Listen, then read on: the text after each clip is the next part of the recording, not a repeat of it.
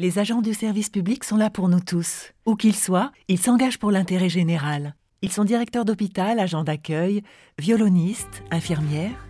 Mais est-ce que vous les connaissez vraiment?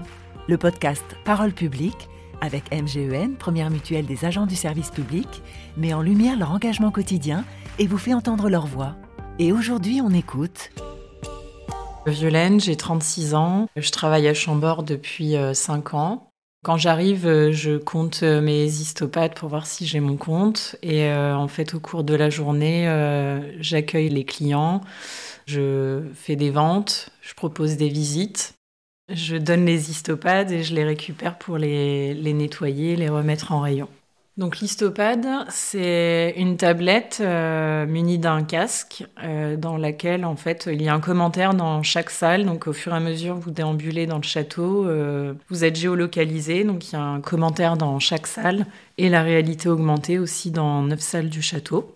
Vous voyez en 3D comme ça aurait pu être au XVIe siècle. Et aussi une petite chasse au trésor pour les enfants, le côté ludique.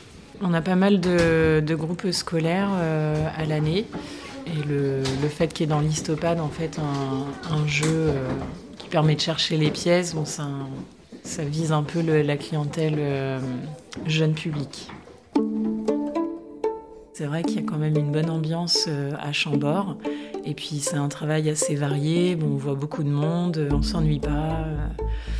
Travailler dans un lieu comme celui-ci, euh, quand on arrive tous les matins, on se dit quand même, euh, on a un beau bureau. Mais Chambord, en fait, euh, depuis plusieurs années, on a de plus en plus de monde.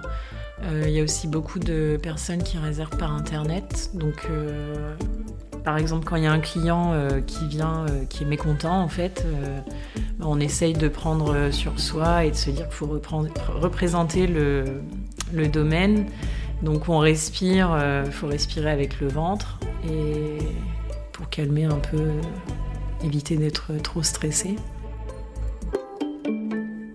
C'était il y a pas longtemps. Euh, il y avait euh, un monsieur en fait qui avait du mal à se connecter à Internet. Il n'arrivait pas à sortir son ticket.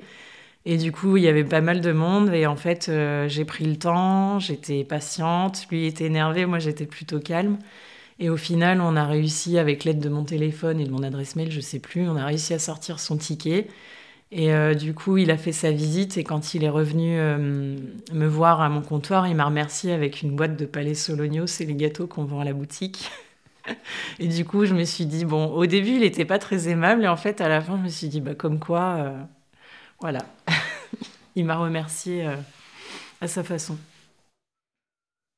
Le fait d'être en contact avec du public, euh, pouvoir euh, renseigner euh, les visiteurs sur le château en lui-même ou sur les activités à faire aux alentours ou même dans notre région. Enfin, savoir partager ce qu'on a vécu et ce qu'on connaît pour mieux rediriger les visiteurs qui passent un, un bon séjour dans notre région.